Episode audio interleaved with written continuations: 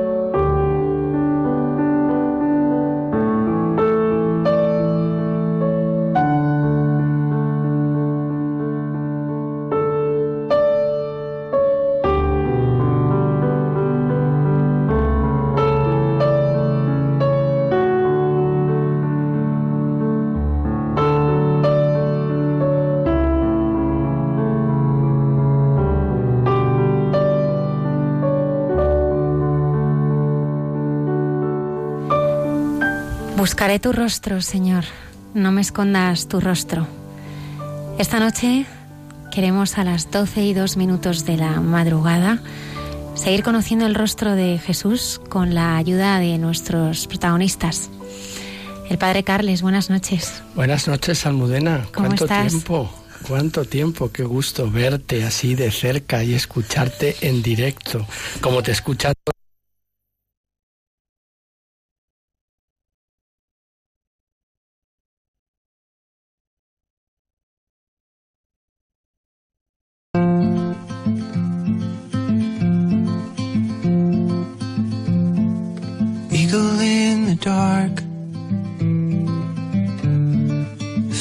in the pages, monkeys in my heart, rattling their cages. Found a way to blue, another ghost to follow. Said it's only up to you. Hardest pill to swallow. Mm.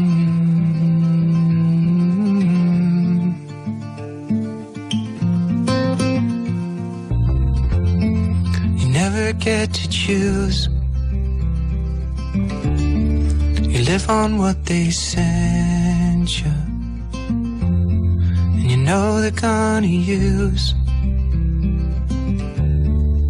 things you love against you. One foot in the grave,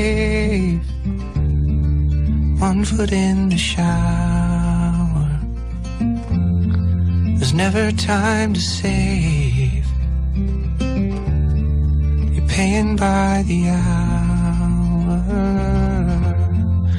and that's just the way it goes. Falling awake, and that's just the way it goes.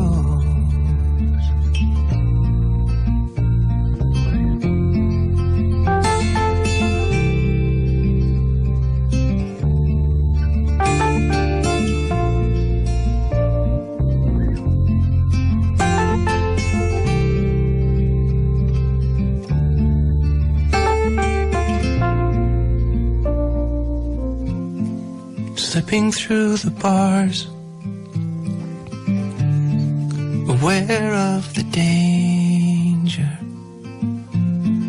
of riding in the cars, taking candy from strangers, and you're never out of hand,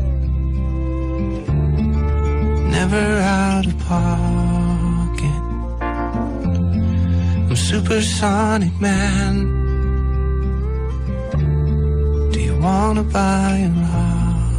Rocket? Queridos oyentes, 12 y 59 minutos de la madrugada. Se nos ha caído la señal de Radio María, pero estamos aquí de vuelta. Damos las gracias a Nico, que le hemos despertado esta noche y lo ha arreglado eh, todo a la perfección. Juan Manuel, muchísimas gracias a este equipo estupendo. Estamos aquí en Hay Mucha Gente Buena. Eh, estábamos entrevistando a Dauphine Julia hablando de este eh, precioso documental Ganar al Viento. Carles preguntaba por qué ese título. Pues eh, es, el título es, es, es, español, ¿no? No se parece nada con el título francés, que es un trozo de una canción muy famosa en, en Francia. Eh, entonces, al elegir, al elegir un, título español, este saco, y me parece muy bonito. Muy bonito porque no se puede ganar el viento. No se puede, o sea, que el viento hace lo que quiere pero un niño, a un niño le da igual, o sea, no le impide actuar, no se le, impide vivir su vida. Yo me parece que el niño se siente como el capitán de su vida y el capitán del barco, y el barco está un poco movimiento, eh, se mueve con el viento, pero se queda el capitán. ¿Y cómo es el título en francés? Ah, lo digo en francés. Ajá. El Mistral Gagnant. Eh, Mistral, Gagnant. Mistral Gagnant es un caramelo y eh, la canción de Renaud es el nombre que canta este es una es un una, un canto a, la infancia diciendo a su hija tú vas a crecer pero por favor que nunca olvida este momento de tu vida en que fuiste capaz solo de ver a de mirar a los a las nubes de, de saltar en, en, el agua en la calle de comerte caramelos sabiendo lo que es la verdadera vida pero que no te quita las ganas de vivir. No sabemos o sabemos ¿eh? si te darán un Oscar, un César, otros premios, ¿no? Pero ¿cuál es el mayor premio que para ti eh, puedes recibir de, esta, de este documental? Pues he recibido tantos premios, no, ninguno físico, pero sí, sí, he recibido premio en Alemania y en, y, bueno, yo no, en la película y en Italia yo me acordaré siempre de que no es un premio, es un, un, premio precioso y el más es que yo fui a presentar la película en Francia en un liceo muy difícil, con casos sociales muy difíciles, bueno, chicos que tenían problemas no de enfermedad, sino de, de sociedad, ¿no? De sociales. Y había un chico muy grande, muy fuerte, un poco hostil, que parecía un poco hostil, y después de comentar la película me ha dicho, oye, te tengo que decir una cosa, y yo con un poco de asusto, up, ¿qué me va a decir? Me ha dicho, sabes, tu película va a cambiar mi vida. Su película no ha arreglado todo en su vida, se queda con una familia complicada, en un barrio, bueno, con cosas difíciles, pero se da cuenta que no, va no puede elegir un, muchas cosas en su vida, pero que todavía puede elegir la manera de gestionarlo y de vivirlo. Y eso me parece que es un premio muy importante y en Valencia, porque se preestrenó el documental también, en, el documental en Valencia y había un hombre de, a ver, Lucía, como... Un médico, ¿no? Un médico de 60, y, 60 o 70, bueno. Mm. Y nos han dicho al final de, de, del estreno, bueno, yo estoy médico desde los años 70 y hoy he entendido algo. Y he, y he comprendido algo que nunca me había enterado antes. Y esa manera que tenemos, que hemos tenido todos de ver la vida de niño y que tenemos que sacar de nuevo. Anne, ¿y en qué ha cambiado la niña Andofín? Ah. Ha cambiado la mujer Andofín, la madre Andofín, y porque ya de nuevo dejo sacar de, de, mi cuerpo, de mi corazón, la niña que fue, que fui. Es que en esa vida bueno, en, este, en esta época por lo menos es como si hay los niños que no saben, los adultos, los adultos que saben, los niños que, que son y los adultos que, que son. Pero nunca eh, nos recordamos que fuimos niños. Nos, nos lo recordamos seguro que como estás al lado de tu madre, te puedes recordar o tu madre tiene recu recuerdos. Yo sí, recuerdo mucho cuando... De su infancia. De mi infancia ahora, tu... muchísimo y era muy feliz de todas las cosas que hacía que no entiendes. Y como no entiendes, eres feliz. Bueno, a mí me parece que se entiende mucho, pero no se lo piensa, no se lo comenta, no se lo, no lo reflejamos, lo vivimos así, ¿no? De manera muy instintiva. Y un día tenemos que elegir. un día se cambia. Yo tengo un niño que tiene 16 y me preguntó con 12 qué es la adolescencia y yo no sabía responderle. Y me ha dicho unos meses después, ya sé, la adolescencia es cuando nos damos tiempo, nos damos cuenta que el tiempo pasa. Y es verdad que de adulto, como vemos la vida como un tiempo y no como un ser, nos da miedo. O sea, sabemos que se va a acabar y nos da miedo, como una tarta que tenemos que comer rápido antes de que se vaya. Y el niño no lo ve así. Y entonces yo, después de esta película y de mi propia experiencia de vida, yo vivo la vida como una niña, una niña pequeña, con la madurez de una mujer y la experiencia también de una madre, pero que todo esto se mezcla, vive en mí mismo y me me permite ser mucho más feliz ahora y aquí. Me gustaría escuchar el tráiler del documental y hablar un poquito de estos niños ahora fuera de antena cuando estaban resolviéndose eh, bueno pues estos problemas técnicos que hemos tenido. Gracias, queridos oyentes, por estar acompañando a este equipo que queríamos ya empezar otra vez en directo a emitir. Eh, nos gustaría que nos hablaras eh, pues de ellos, de estos cinco enfermos, niños con enfermedades diagnosticadas graves. Vamos a escucharles. Uno.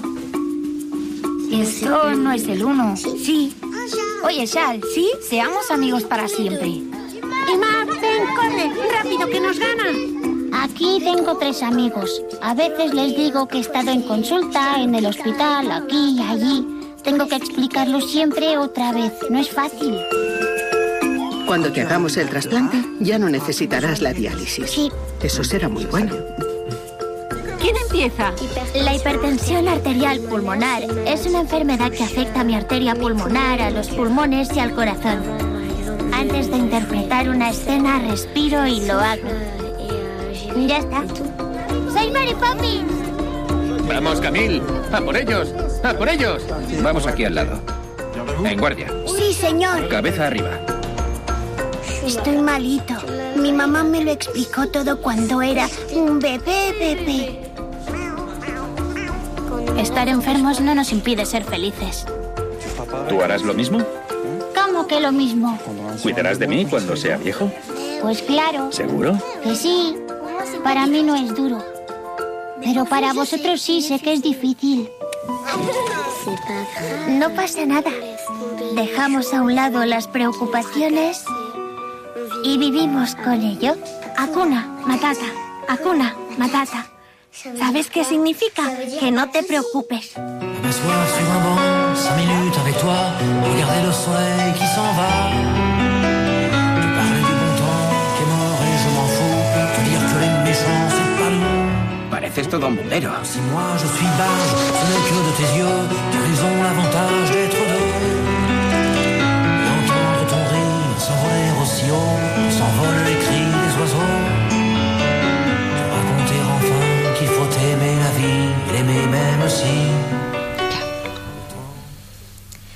Pues eh, la película quería hacer un, pequeño hincapié que comentábamos antes. Es eh, una película en la que los protagonistas son cinco niños que están viviendo una enfermedad, pero no es eh, importante la enfermedad. O sea, para mí es como observar desde el punto de vista de ellos el, el, lo que es vivir, ¿no? O sea, un niño mmm, que es, yo creo que es el punto de vista que tú intentabas, ¿no? O sea, el, el vivir cada momento.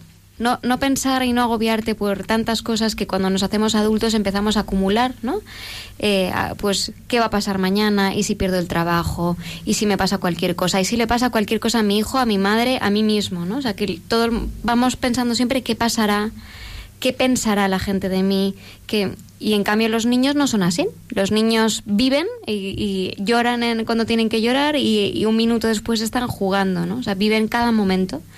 Y, es, y entonces, más que decir que sean una película de cinco niños enfermos, yo diría que son de cinco niños maestros, que nos enseñan cómo tendríamos de verdad que volver a vivir para, para vivir con mayúsculas, ¿no? No para sobrevivir. Que no es una película para ver niños enfermos, sino para que nosotros volvamos a ser, al niños. ser niños. Efectivamente.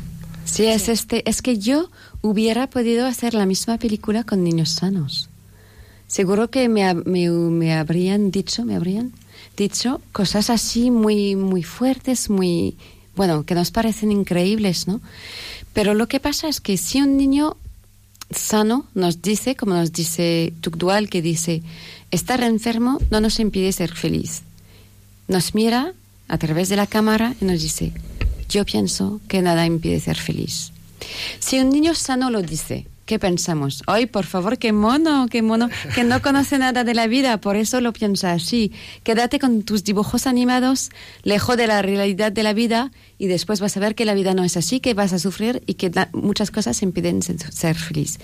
Pero cuando nos lo dice eh, Tugdual, que tiene cáncer desde pequeño, bueno, que ya está bien, ¿eh? pero en la película que tiene cáncer desde pequeño, que se fue al hospital no sé cuántas veces, que casi se murió no sé cuántas veces, y que nos los dice mirándonos en los ojos, totalmente convencido, eso impactó en nuestra vida.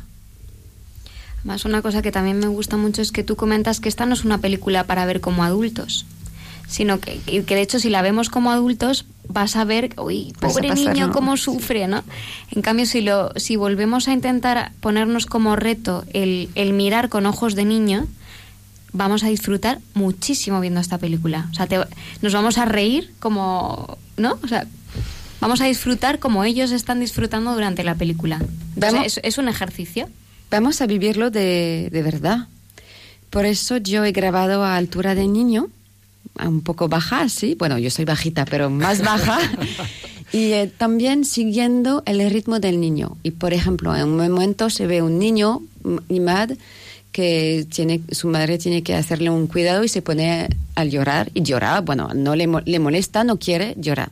Y después ya el cuidado se, se acabó, las lágrimas también, y el niño se va a comer y dice a su madre, has puesto sal, demasiado sal. Bueno, otra cosa. Y, nos, y yo he seguido estos momentos en el montaje, he respetado el ritmo del niño para que nosotros también podamos otra vez sentir esto, es decir, vivir plenamente el momento difícil para vivir plenamente, totalmente el momento em, de alegría o de no sé qué. Porque los adultos lo que hacemos mucho es cuando hay un momento difícil, decimos, no, no pasa nada, no pasa nada, que, bueno, yo tengo, lo, no, no, no tengo dolor, pero sí, lo tenemos y sufremos y tenemos que sufrir, que, que vivirlo realmente, porque si no, no podemos vivir nuestra vida. Mm, para nosotros, los cristianos, el sufrimiento eh, solo tiene un sentido, ¿no? El sentido de, de mirar al Jesús en la cruz, ¿no? Entonces se convierte ese sufrimiento en resurrección, ¿no? Es muy distinto vivir el sufrimiento de la mano de Jesús a vivirlo desde nuestra propia humanidad, ¿no?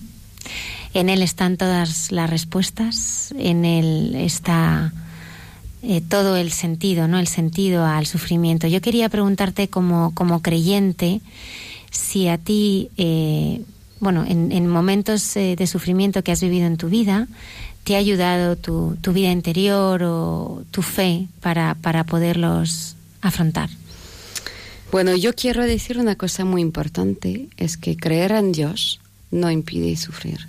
Absolutamente. No, impide, yo, al ver a mis hijas eh, morir, he sufrido como cualquier madre y cualquier mujer, y que crean o que no crean. O sea que esto no cambia. No es, no es una medicina para curarnos del dolor. Si no, las iglesias serían llenas hasta el top, ¿no? No impide sufrir, pero cambia la manera de, hacer, de, sufrir. Es que en vez de ponernos, de, quitarnos las, las esperanzas, yo, me, yo, al sufrir tanto, nunca eh, he perdido la esperanza. ¿Qué es la esperanza? Es saber lo que pasa al fin del camino y por eso ser capaz de vivir este propio camino porque sabemos que no somos solos. Yo me acuerdo de, la, de las palabras de la Madre Teresa respondiendo a un, a un periodista que le preguntó ¿qué es el sufrimiento peor de la vida? Por supuesto, él imaginaba una lepra horrible o no sé qué. Y la Madre Teresa ha respondido el peor sufrimiento, cualquier sea, es el que te pone solo, que te revuelta que te... A ver, bueno, se entiende. Y eso es verdad. Pero yo, que creo en Dios, en este momento, por ejemplo, que, es, que no voy a comentar mucho porque si no me emocionaré, pero de la muerte de mi hija, es un momento de tu vida, estas pruebas, este sufrimiento, te sientes como totalmente desnuda, totalmente débil, totalmente nada. Y la única cosa que sientes en este momento, nada, nadie te puede consolar, nadie. Estaba mi marido justo a mi, a mi lado y yo, bueno, lo quiero desde hace 19 años y por mucho tiempo. Es el hombre de mi vida, pero no me podía consolar porque este sufrimiento es intimidad. Lo tenemos que vivir nosotros solos y en este corazón, en esta intimidad, solo está Dios. Está que por los creyentes o los no creyentes está. Y yo en este momento sabía que me, y sentía que me quería. Entonces, lo que cambia creer en Dios es que en este momento sabemos que no somos solos y cambia todo. Y yo, yo sé desde este momento que me puede pasar cualquier cosa, que puede hacer cualquier cosa en la vida, Dios me quiere. Pues mira, te voy a, te voy a dar un regalo. Ah, me encantan los regalos. El regalo es un poema muy sencillo de un filósofo español que seguro que conoces, que es Unamuno. Ah, sí, me suena. Y él hace esta oración, este poema oración a Dios, y le dice así, Agranda la puerta, Padre, porque no puedo pasar. La hiciste para los niños, yo he crecido a mi pesar si no me agrandas la puerta, achícame por piedad. Vuélveme a la edad aquella en que vivir es soñar. Pues, eh, Julia, muchísimas gracias por haber estado esta noche con nosotros. Me gustaría terminar esta entrevista con alguna anécdota que hayas vivido en ese rodaje. Bueno, no tanto anécdota, nos hablabas de, pues, de algunas de, los momentos que, has compartido con, con los niños, con los protagonistas, ¿no? ¿Cómo ha sido alguno de ellos? Bueno, lo que me encanta grabar a niños es que son tan naturales, o sea que me, han cogido por la mano yo, cuando ah, digo yo, es el equipo de, rodaje, y dice, bueno, vamos a compartir mucho, vamos a compartir la escuela, los amigos y todo lo bueno de la vida y también lo difícil, ¿no? Me han pedido eh, asistir a momentos más difíciles de su vida para disfrutar más después de los momentos felices sin miedo, pero nos hemos reído tanto. No puedo por supuesto no, no se ve en la película, pero yo no sé en cuántos momentos yo, yo no monto bici. Bueno, monto muy mal, siempre me cago. He hecho horas de bici. Me han maquillado, me encanta cuando la gente me maquilla, pero me han maquillado como un payaso. Como un payaso, peor que un payaso. La niña hombre me ha puesto una ropa de princesa de 10 años. Pero bueno, eh, unos momentos y todo grabando y de, vez en cuando eran ellos que nos grababan, que nos grabaran, pero en estos momentos yo me sentí como un niño. Nos han permitido realmente encontrar de nuevo este alma de niño que se queda dentro de nosotros. Lucía, ¿cuándo se estrena? Se estrena ya la semana que viene, el día 9 de febrero, en, en las salas de toda España. Eh, bueno, en bastantes ciudades de España, así que, bueno, Madrid, Barcelona, Valencia, en varias del norte de España. Así que nada, os animamos a verla. Sabéis que el, primer fin de semana siempre es el más importante. Eh, así que no perdáis la oportunidad de verla el 9, el 10 o el 11 de, febrero. Y, lo mejor todavía sería que luego escribáis al programa y que nos digáis qué os ha parecido, por ese punto de vista. Y además se lo hacemos llegar a la directora, ¿verdad? Eso es. Eso es. A mí me gustaría solo dar un consejo a los que nos escuchan. Bueno, que vayan a ver la película, por supuesto. Pero, por favor, que, lo, que, la, que la ven con ojos de niños. No plantean, planteando. Gracias. A esta hora estoy un poco cansada y me cuesta más hablar en español, pero bueno, no planteando como padres o madres o adultos pero realmente con sus ojos de niño. Pues muchísimas gracias, eh, y Julia. Ahí estaremos. El día 9 animamos a todos nuestros oyentes a ver este documental que, les va a encantar. Y por hablar del lugar, ¿esto va a saltar a Latinoamérica o...? Ojalá, ojalá, sí, sí, se podría. De momento está en, en América, en, por varias partes de Europa también. Eh, se estrena en junio en Japón, en China, en Corea y bueno, y un día en América del Sur, por supuesto, Latina, por supuesto. De lengua española es el primero España, ¿no? sí, el primero, pero ojalá no el último. Que por allá hay mucha gente que seguro y que nos están escuchando tiene ganas de verla. Seguro que sí. Muchísimas gracias, Lucía. Ana, hasta muy pronto. Gracias. Gracias. Gracias.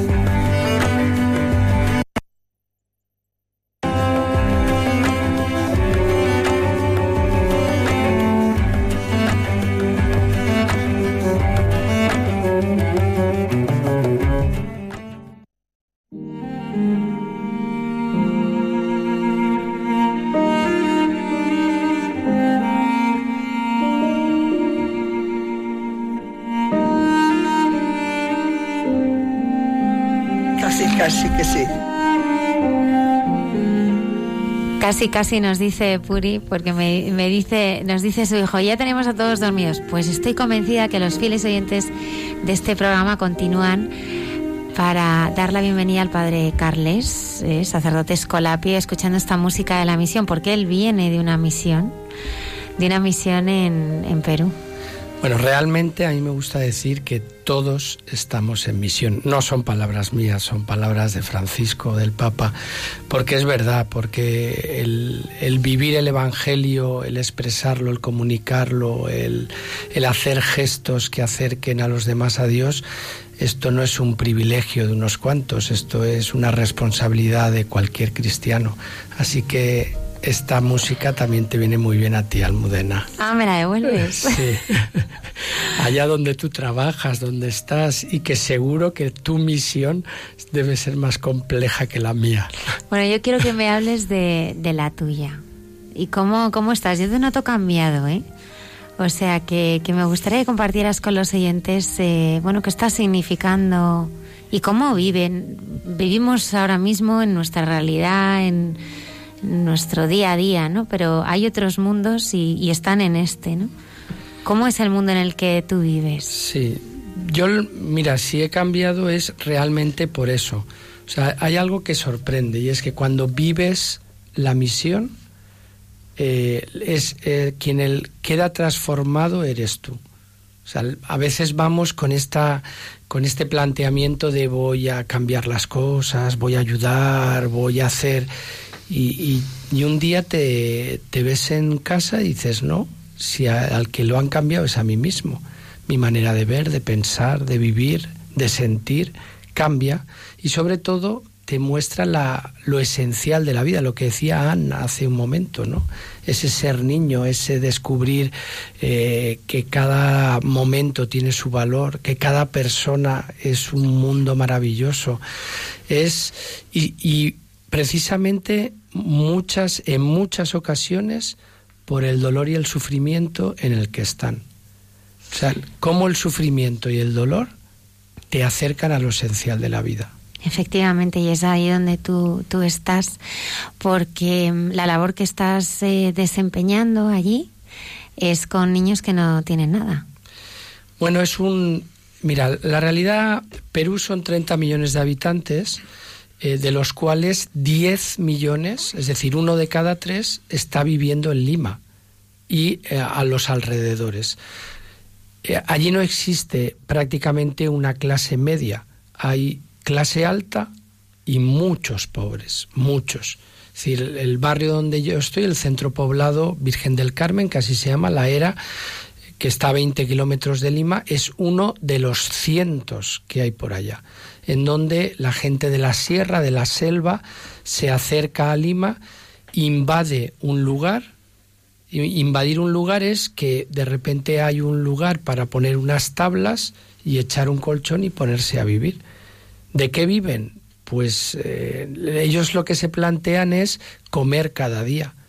Eh, a mí hay una expresión que, he repetido mucho desde que he venido, me parece muy contundente, hablando con una madre con un problema que tenía un hijo, su hijo mayor, eh, la madre me mira y me dice, padre, si es que yo trabajo para la olla, es decir, no me, no me, no me dé más planteamientos de otras cosas. Yo salgo por la mañana a las 6 de la mañana, vuelvo a las 11 de la noche y con esto vivimos. No me explique si mi hijo fuma, si bebe, si viene a clase o no viene a clase, ¿no?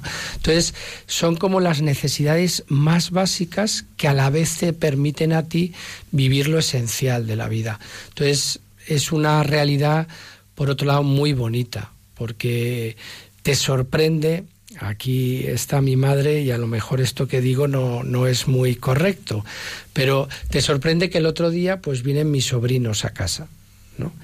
Y de repente pues descubres unos sobrinos que están pendientes de su celular, de la televisión enorme, de que si el juego de la PS4 no era el que le tocaba.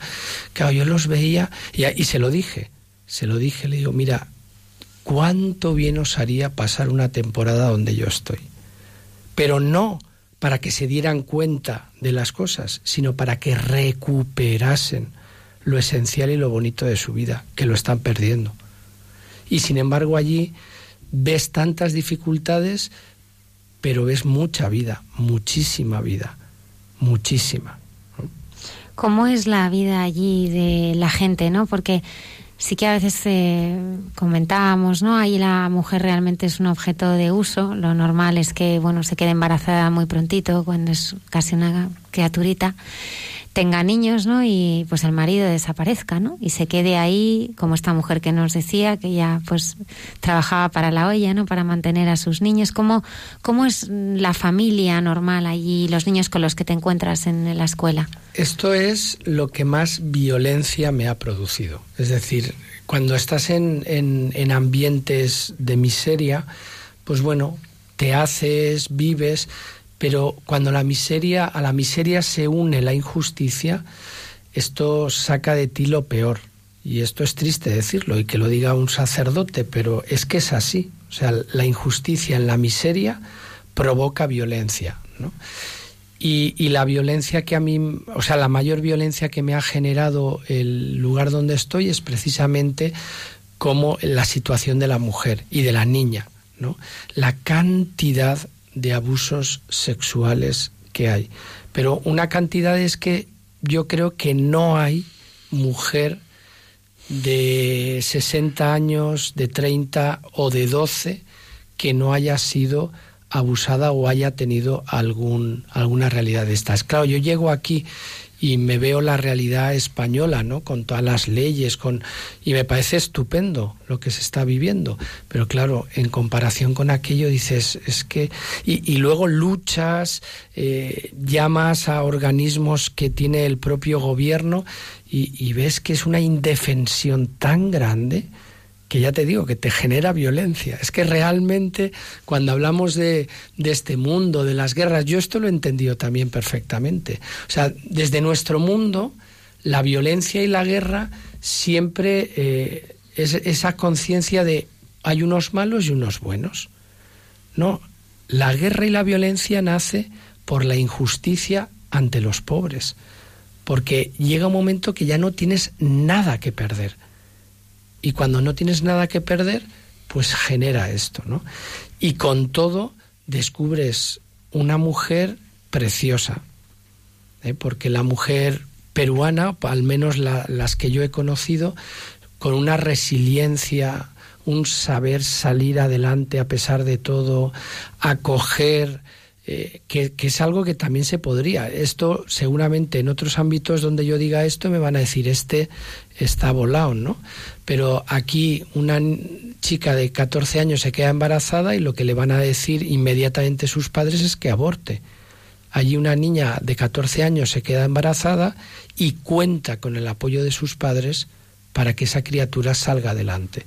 Pues esto nos está hablando también de que lo esencial de la vida no se ha perdido porque se valora más allá del mal que lo ha podido ocasionar, ¿no? ¿Cómo es tu vida allí? Porque no paras. Yo decía, bueno, descansarás los fines de semana, pero, pero no. Sí, hombre, yo he descubierto una vida esto también, igual los que nos escuchan en general, bueno, ahí está Javier en el control, pero bueno, los curas y las monjas, hay que decirlo, ¿eh? vivimos demasiado bien. Entonces he descubierto una vida como muy normal, una vida donde pues vivimos en una casa, donde nos limpiamos, nos cocinamos, nos lavamos la ropa, tenemos que ir a comprar, es decir, de repente eh, lo que hace todo el mundo se convierte en un, parte de tu misión, que es hacerte uno con los demás, ¿no? ¿Qué sentido tendría el que yo tuviera una señora que me limpiase, que me hiciera la comida, también poniendo como excusa que yo me tengo que dedicar a la misión. No, la misión es compartir la vida de la gente con la que estás. Entonces, de lunes a viernes son 12 horas en un colegio, en el colegio que estamos, de Fe y Alegría 41 Calasanz, allá en, Lima. Eh, porque está en dos turnos, no caben todos los niños, son más de 1.200 niños y adolescentes. Y, entramos a las siete y media de la mañana, salimos a las ocho de la tarde de dar clase, de escuchar, de reunión, de celebraciones, de en fin, de mil cosas que da un colegio. Y luego llega el fin de semana y uno dice a descansar, no, es el momento de hacer la pastoral, ¿no? Tenemos una parroquia, una capilla que también a nuestro cargo. Eh, allí las capillas son como parroquias aquí, o sea, una parroquia, solo una, que a lo mejor hay dos o tres curas, tiene diez capillas y cada capilla tiene varios miles de, feligreses o de que aquello es desbordante. Y concretamente en eso el pueblo peruano acaba de estar el Papa ahora allí estos días. Es un pueblo creyente, con una fe que, que, se han sabido transmitir de generación en generación y eso también se nota. Entonces el sábado y el domingo pues es dedicado a, a ir a atender a un enfermo que te llaman, ir a hacer un rato de oración entre el que ha fallecido, preparar a los que se quieren bautizar, a los que quieren tomar los sacramentos de iniciación, acompañar a los jóvenes, gente que te llama y que quiere hablar contigo, en fin, es todo una, una aventura, ¿no? En ese sentido, te das cuenta que, que, es lo bonito de la vida de un sacerdote, de un religioso, de un consagrado, que por cierto acabamos de celebrar el Día de la Vida Consagrada, es que tu vida está expropiada para los demás y es muy bonito, ¿no? El reflejar como Jesús en el Evangelio, ¿no? Que tu vida no es para ti, sino que es para los demás. Empezamos este programa con con bueno, una frase de un salmo, ¿no? Buscaré tu rostro, Señor. No me escondas eh, tu rostro. Eh, al compartir tu experiencia, eh, yo creo que ahora más que nunca en tu vida estás escuchando al Señor, ¿no? Y estás descubriendo su verdadero rostro, ¿no? ¿A ti cómo te habla Él allí? Pues mira, yo digo que estoy haciendo más oración que nunca. Y no solo y no porque esté dedicando más tiempo a la oración mental, a la oración litúrgica que, hacemos diariamente, sino porque cada encuentro con un chico, con un niño, con un adolescente, con un padre, una madre de allá, es lo que acabas de decir, es descubrir a Dios en vivo y en directo. Es, es esa expresión, lo que hablábamos antes, ¿no? Del sufrimiento y del dolor que estás viendo a Dios sufriendo y dolerse con esa persona. Porque además es lo único que le puedes decir. Es decir, cuando, cuando una de las experiencias duras, ¿no? o de los momentos duros, una tarde hablando con una madre eh, de un hijo que tenía problemas, era, padre, ¿qué quiere que haga? Acabamos de llevar a mi marido al médico. Tiene un cáncer, me han dicho tiene que hacer esto, este régimen, estas pastillas, tiene que... Y ella le tuvo que decir, miren, no, yo no puedo, no tengo plata ni para ese régimen, ni para esas pastillas, ni para internarlo en ningún sitio. Entonces el médico, porque es algo allí muy habitual, le dijo, pues llévese estos calmantes para que no le duela y que muera en casa. O sea, realidades tan duras, ¿no? Que aquí cuando ves que un amigo, una amiga tuya, un hermano tiene un cáncer, saltan todas las alarmas, todo el mundo, eh, el médico, las pruebas diagnósticas, el, el, y allá, pues bueno, pues tiene un cáncer, pues que muera, porque no hay más posibilidades, ¿no? Entonces, claro, descubres a, a un Dios que está allí, es que está, que, ¿Qué está haciendo Dios en ese momento? Pues viviendo la soledad, la dureza, la aridez, la falta con esta mujer. Eso es lo que hace Dios, acompañar el sufrimiento de esta mujer. Es que no está haciendo otra cosa. Por eso, al final, la oración se convierte en mirar a los ojos de las personas y descubrir al Dios que les habita. Esa es la oración más cotidiana mía en el, en el Perú, ¿no? O, con los adolescentes. Es muy curioso que, que, los adolescentes dan miedo porque, pues, por su manera de ser. Y yo allí pues una de las cosas que hago para ganarme la vida, porque a nosotros eh, hemos tenido que coger empleos eh, que, nos pague el gobierno para vivir de nuestro trabajo. Y una de las plazas que quedaba en el colegio era lo que sería el que lleva la disciplina del colegio, ¿no? el auxiliar de educación. Y entonces me toca, en teoría, ser el malo de la película. Entonces, cuando un niño, porque un adolescente es adolescente aquí en cualquier sitio, ¿no?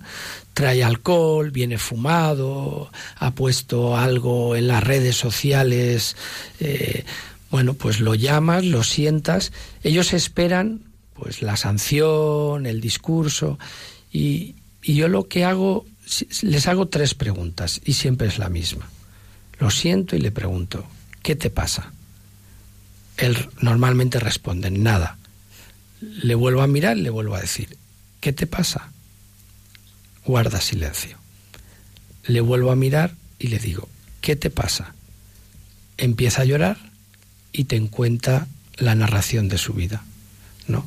¿Qué le pasa? Pues que su madre toma, que bebe, que está viviendo con su abuela, que está solo. Hay, hay muchos adolescentes viviendo solos, pero solos es solos. Es decir, que si no va a clase nadie sabe por qué no va, o si se pone enfermo, o como mi amigo Uriel, que normalmente venía a misa y un sábado no vino y le preguntamos, Uriel, ¿qué te ha pasado hoy? Y dice, no, que lavé la ropa y como ha salido húmedo el día, no se ha secado y no he podido salir de casa. no, tenía ropa para salir. Claro, son cosas que, que te llaman la atención, pero que, que, allí se viven con mucha naturalidad, ¿no? Y, y por eso, pues lo que te decía, Dios está en todas partes, en los entresijos, en cada narración, en cada chico, en cada historia. Una de las cosas que comentábamos, eh, nosotros eh, hemos ido al colegio, ¿no? Y tenemos las canchas de tenis, el baloncesto, clase de ballet, clase de música. Es decir, eh, tenemos, bueno, aparte ya de los medios tecnológicos, ¿no? Tenemos pues muchas opciones, ¿no? En las que invertir nuestro tiempo, ¿no? ¿Y ellos qué tienen? ¿Qué tienen allí? ¿Cómo es la vida normal de un chico como las que tú ves? Eh, pues ese es uno de los problemas. El problema de los, sobre todo adolescentes, porque el niño, lo, ha dicho antes, ¿no? El niño sin nada disfruta. Yo recuerdo mi viaje a Indonesia, donde también hace cinco años fundamos allí, descubrir que los niños eran felices jugando con piedras, con cámaras de neumáticos, lo que hemos visto tantas veces, ¿no? Pero el adolescente es diferente. Y allí el adolescente no tiene nada. Pero nada es nada es decir, se levanta, si tiene que ayudar. hay historias muy bonitas ¿eh? de adolescentes. Eh, uy, se me ha ido el nombre. Bueno, X, ¿no? Este chico se levanta muy temprano, tiene dos hermanos pequeños, sus padres se van a trabajar, o su madre, seguramente, entonces él se tiene que hacer cargo de sus hermanos. Él se levanta, hace el desayuno para sus hermanos y lo ves, él como va por la tarde a la escuela, lo ves a las siete y cuarto, no falla, de la mañana, desde la ventana, yo estoy desayunando y ahí te lo ves corriendo con uno de sus hermanos que lo lleva con su hermana al colegio que empieza. Vuelve tranquilamente andando. A las ocho menos cuarto lo ves otra vez corriendo con su hermano más pequeño que lo lleva a una escuela infantil y vuelve a regresar tranquilamente. Eh, si le preguntas, él te dirá que él cuando regresa tiene que hacer la casa y hacer la comida, el almuerzo, para almorzar él y dejarles el almuerzo a sus hermanos pequeños cuando vienen, porque sus padres no están, ¿no? Pues esta es una historia de tantas de las que de las que se ven allí, ¿no? Que se tienen que, eh, que emplear unos con los otros. Pero es verdad que también hay otros que, que la vida no la tienen así y, y que desgraciadamente pues les queda el alcohol, la droga si les si tienen algo de plata y poco más. Por eso también nosotros, aprovecho, ¿puedo hacer publicidad? Sí. pues aprovecho para, nosotros hemos lanzado una campaña para el año que viene, eh, porque queremos que estos adolescentes tengan algo que hacer.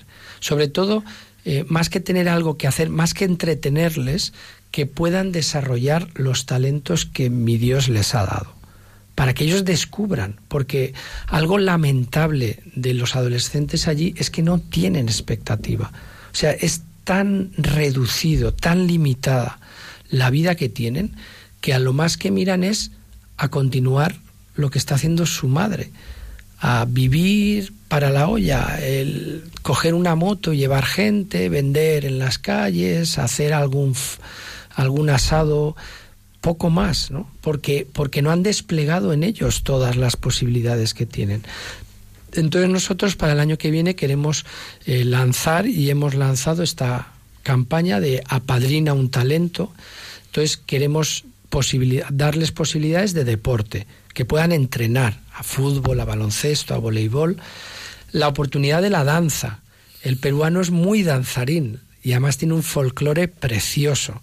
¿Eh? precioso, en donde lo llevan en la sangre. ¿no? Pues otros cantan o otros juegan a fútbol, pues el peruano danza. Pues que puedan realmente desarrollar eso. El, eh, un, un club de lectura, porque muchos no han leído porque entre otras cosas no tienen libros y sin libros y sin el contacto con el libro no generas el cariño por la lectura y la afición el, y la academia el sistema peruano educativo es muy perverso. Almudena, resulta que cuando uno acaba los estudios necesita de uno a tres años para poder prepararse el examen de acceso a la universidad. Con lo cual, tú acabas de hacer eh, una selección natural. El pobre por naturaleza, se podría decir, en Perú no puede ir a la universidad. Porque esas academias son privadas. Porque son privadas. Y el sistema educativo no te prepara para ese examen. Te deja con un nivel muy inferior. Entonces, claro, eh, poder ir a la universidad pública, porque allí hay mucha privada, el que la pueda pagar, requiere prepararte el examen y entran pues según las notas que tengas, ¿no? Entonces, también nosotros con esta campaña de Apadrina un talento, pues queremos poner una academia en el colegio con un coste cero no cero, porque siempre es importante que ellos aporten algo, aunque sea algo significativo, pero que requiere de ayuda, ¿no? Entonces, pues bueno, yo lo lanzo. Si algún oyente... Apadrina un talento. Apadrinauntalento.org. Entras ahí, en apadrinauntalento.org, y ahí te dan las posibilidades desde 100 euros al año a 40 o a 30 al año y además nos comprometemos a que ese chico que estás apadrinando, pues te escriba una carta, lo conozcas y conozcas cuál es su evolución, porque yo creo que una de las cosas que a veces las personas tienen más miedo a la hora de dar, porque hay mucha generosidad, es que no saben dónde va el dinero. O, o, en qué se emplea. Pues aquí si apadrinas a uno para la academia, tú vas a saber quién es y cuál es su proceso en la academia. Si es el de danza, pues recibirás las fotos de la danza o el vídeo o lo que haga falta. ¿no? En ese sentido, que, que los que aquí podemos ayudar a los de allá, no como una caridad, sino como una oportunidad para que desarrollen los dones que, que nuestro Dios les ha dado, que sin duda los tienen. ¿A ti en qué te ha cambiado? ¿En qué te está cambiando este año? Pues mira, de entrada me ha cambiado en que no tengo casi reuniones. Porque esto de las reuniones y Europa es terrible. No, me ha cambiado. Yo hay una expresión con la cual eh, de alguna manera resumo en lo que he cambiado. Yo aquí en España me iba a dormir cansado de trabajar. En Perú me voy a dormir cansado de la misión. Y es muy diferente. Trabajar que vivir la misión. Es porque el tiempo, las relaciones, eh, la mirada que tienes sobre la vida, sobre las cosas, las ilusiones que te nacen son muy diferentes.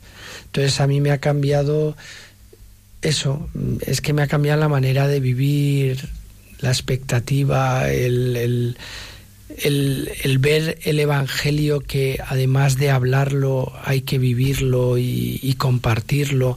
Ha sido muy bonito, para mí ha sido muy entrañable un grupo de padres Allí casi nadie está casado por la Iglesia, aunque sean católicos. Son lo que se llama convivientes. De hecho, en las fichas así oficiales, usted que es casado, divorciado, conviviente eh, o soltero. Y, y nosotros lanzamos el decir, hombre, el matrimonio es un valor, el matrimonio cristiano, porque, porque es tener la posibilidad de que Jesucristo esté con, con ellos. Entonces lanzamos la oportunidad de quien quisiera prepararse para el matrimonio y se bueno hubo varias parejas de las pocas que hay pero hubo varias parejas que no solo para el matrimonio sino que algunos no estaban ni bautizados ¿no? y hay una historia muy bonita que la puedo contar la de Percy que no me estará escuchando pero no le importaría. Percy es un padre de, de dos niñas que él empezó a venir los viernes por la noche a este grupo de preparación. Y él no está bautizado él venía para bautizarse y le preguntamos que por qué. Y él dijo, yo lo que he oído, solo de oídas, es que esto puede hacerme bien. Y si me hace bien, yo quiero ser un ejemplo para mi familia. Y que un día, viéndome a mí, ellos se bauticen. Bueno, ¿cómo sigue la historia? Esto empieza en abril Percy y en agosto aparece Wendy, que es su mujer. Bueno, no están casados, la, la, la, madre de sus hijos, ¿no? De sus hijas. Y bueno, pues bienvenida sea. Y le preguntamos a Wendy que por qué viene y dice, mira, yo no pensaba venir, pero los viernes por la noche Percy viene muy contento, como diciendo, aquí pasa algo. Y entonces empezó a venir. ¿Cómo acaba la historia? La historia acaba que el día del bautismo, que se bautizaron cinco adultos, se bautizó Percy, se bautizó Wendy y se bautizaron sus dos hijas, es decir, toda la familia. Se bautizaron y fue una experiencia muy bonita. Hicieron una fiesta de su bautizo al estilo de allá y allí dan la palabra a mucha gente. Y entonces dieron la palabra al padre de ella. Y el padre de ella se dirige a mí diciendo, eh, me saluda diciendo autoridad eclesiástica católica, no sé qué dijo exactamente. Bueno, pero la historia cuál es? Que el padre de, de Wendy, de esta recién bautizada, era pastor evangélico. Y él lo que manifestó allí es, yo tengo que decir que estoy contento porque mi hija está con Jesucristo. Ha escogido la iglesia de su marido y lo ha querido así para sus hijas y eso, pues bueno, a él como pastor que le importa sobre todo el Evangelio Jesucristo, pues también era para él un, una satisfacción. ¿no? Entonces, es que estas historias te cambian la vida, porque de repente pues es que te abren muchos horizontes. Pues Puri, no puedo dejar pasar este regalo de tenerte aquí entre nosotros. Es la madre de, de Carles. ¿Cómo has vivido? Bueno, yo, yo quería remontarme antes, porque esta pregunta te la quería hacer. ¿Tú, ¿Tú cómo te quedaste cuando Carles te dijo que se iba a ser sacerdote? ¿Tú te lo esperabas? Pues no. Fue precisamente mi, mi madre porque él estaba muy muy metido en, en, el colegio y entrenaba ya a los chicos de jovencitos de voleibol y le habían hecho una placa preciosa y era era entre los hijos entre los mm, estos compañeros ya era importante digamos en el colegio. Entonces eh, tuvimos un, pequeño problema con, con, mi marido porque no, él decía un día llévate la cama y duerme en el colegio ya porque nos estaba todos los días en el colegio. Cuando él le explicó que quería ser sacerdote, pues francamente yo le dije, creo... Lloró, lloró. Sí. Yo sé que lloró y sé lo que me dijo, ¿eh? Y lo puedo repetir hoy para que veas que ella, que es muy católica, dijo, oye, si el problema es que no tienes una habitación solo para ti, podemos hacer una habitación. O sea, ella buscaba como la excusa de decir, en vez de estar con tu hermano, pues si quieres una habitación sola. La puedes tener, ¿eh? La puedes tener. Pero fíjate, fue mi madre la que me dijo, mira que si tu hijo se va, se va em, eh, a hacerse sacerdote, yo le dije, mamá, ¿qué cosas tienes? Y entonces yo me marché a hablar con, con la mm, directora, no, la, la lo que teníais vosotros eh, de estudios. Sí, la tutora. La tutora. Y me dijo, Carles, dice ser eh, sacerdote. Dice que no, que va ni pensarlo. No, no, no, ni ni pensarlo. Y oye, me, marché yo más tranquila, ¿no? Pero luego yo mm, estaba, lo que le dije es que si sabía él bien la responsabilidad que adquiriría en la vida y que era, es una carrera muy difícil, digamos porque seguir a Jesucristo ya se sabe que no es nada fácil. No, nada, nada. O sea que es muy bonito y descubres muchas cosas en la vida de, de seguirlo a Él. Eso por supuesto. Y, y las ganas de vivir y pues no, no se te van porque lo tienes a Él y confías con Él y, y eso es lo que hay. Y ahora que está en, en Perú, ¿cómo, cómo lo, estás llevando? Mucho de menos, claro. Muchísimo. ¿Y le ves bien? ¿Cómo le ves tú como madre? Yo muy bien y además él ha aprendido las danzas de allí y todo y sí, ha sabemos que baila. estupendamente que baila. Va a ser el profesor, el profesor. Hay que hacerse todo a todos, también en la danza. No, la verdad es que sí, yo tengo dos, dos hijas y dos hijos y, y pues los, una madre quiere a todos los hijos tenerlos cerca. Claro, él ha estado 15 meses, gracias a la tecnología de hoy en día, que nos hemos podido comunicar por el Skype y hemos hablado. Y eso parece que no, y también te ha hecho muchísimo, ¿eh? Y es o sea mucho. Que, sí, es mucho. Pero bueno, sí, eh, estamos disfrutando mucho su compañía en este tiempo de vacaciones, porque yo creo que de todos los 20 años que eres sacerdote, es las vacaciones que has tenido más largas. Aunque has Y tenido muchos una madre, ¿eh? compromisos, ¿eh? que conste. Pero han sido las vacaciones, porque siempre ha tenido muy bueno, que se ha cogido el podcast en realidad, 10 días, 12, no sé, etcétera, etcétera, de vacaciones. Carles, ¿hasta cuándo? Pues nada, la semana que viene vuelvo a Perú con mucha alegría por todo este, bueno, primero por mí y luego pues por el proyecto que hemos iniciado allá y porque hay que seguir creciendo, que la selva está muy sola, allí hay muy poca presencia de iglesia, allí nos gritan para, para que además es literal, ¿no? porque hay mucha gente que, que está, como dice la escritura, ¿no? como ovejas sin pastor, que realmente no tienen a, a nadie con los que compartir el poder. Así que la semana que viene me voy y hasta el año que viene.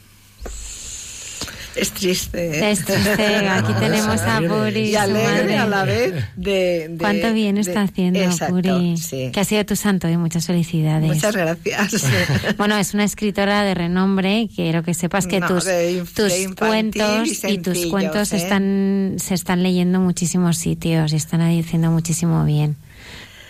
Bueno, más que bien es que yo también desde el primer momento mm, ya quedé de acuerdo también con mi hijo que que todo el, el dinero que yo mm, vendo de los cuentos también va a- al padre Alfaro, que es de los Escolapios, que también... Ese te lo tienes que traer un día al programa. Venga, le invitamos. claro que sí. es un que sí, loco ¿eh? de Dios. Ese va por Nepal, India, haciendo escuelas. ¿Ah, sí? Y cuando está construida se va a otro sitio.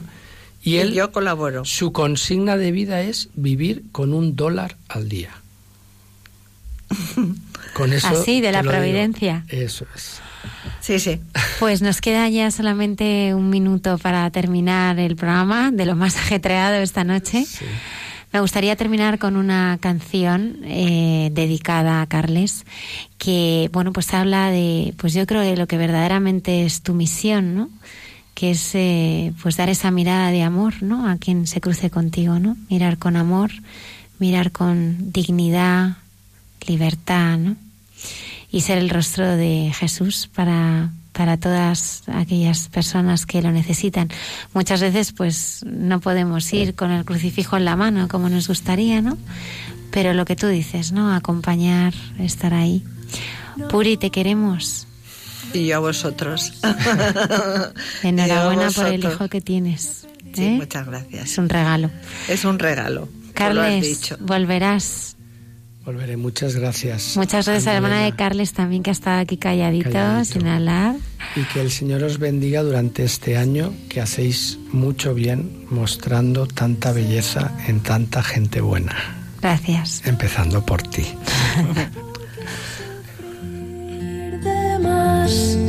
si tu amor está en la brisa que me toca al pasar si la paz está en tus manos que se quieren regalar